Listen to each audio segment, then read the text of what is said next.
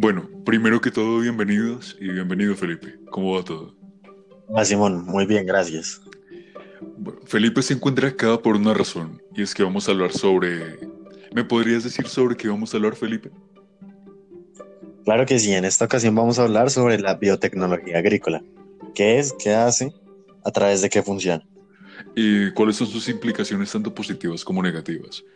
Empecemos hablando sobre qué es. ¿Me puedes ayudar con eso, Felipe? Vale, pues bien, la, la biotecnología agrícola es la aplicación de todo lo que es conocido como la ingeniería genética y sus técnicas de mejoramiento de los cultivos. Pero eso no se hace en vano, ¿no? Claramente se busca que la producción sea más práctica, tanto para los productores como los consumidores. Además, esta disminuye la destrucción del medio ambiente. Sí, pero no te adelantes. Después hablaremos de sus implicaciones. Vale, entonces continuemos con cómo funciona para luego dar a entender sus ventajas y desventajas. Sí, me parece. Pues la biotecnología agrícola se aplica a través de la modificación genética y, por ejemplo, esta busca disminuir los efectos que tienen los herbicidas y fertilizantes en las plantas.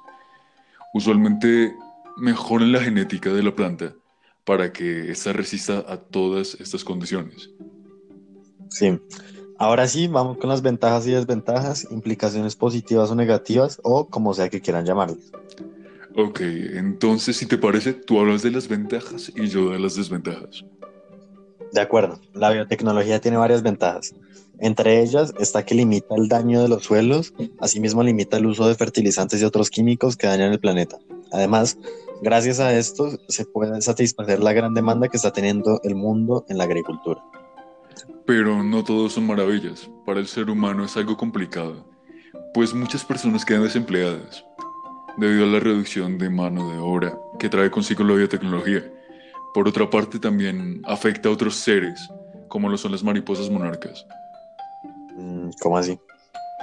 Es que las flores de las plantas, que son genéticamente modificadas, quedan produciendo un polen, y este polen viene a ser tóxico para esta especie. No, la verdad no sabía esto. Bueno, ahí tienes. Como se nos ha acabado el tiempo, esto será todo por hoy. Gracias por escucharnos y gracias Felipe por hacer parte de este programa. Muchas gracias por invitarme.